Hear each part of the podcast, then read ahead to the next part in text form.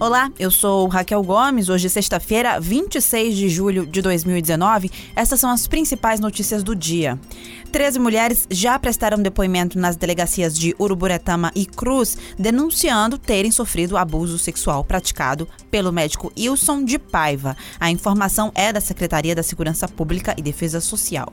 Conforme a secretaria, sete dos depoimentos ocorreram em Cruz e seis em Uruburetama.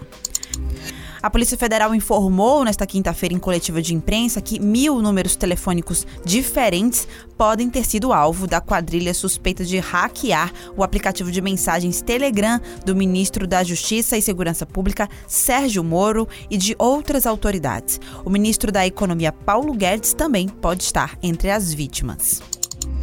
A Secretaria da Proteção Social, Justiça, Cidadania, Mulheres e Direitos Humanos, responsável por amparar os refugiados no Ceará, afirmou que 26 venezuelanos estão sendo assistidos pelo governo estadual. Em nota, a secretaria informou que o núcleo tem acolhido e encaminhado refugiados venezuelanos para atendimentos nos órgãos responsáveis para a regularização migratória e documentação. Essas e outras notícias você encontra no povo.com.br.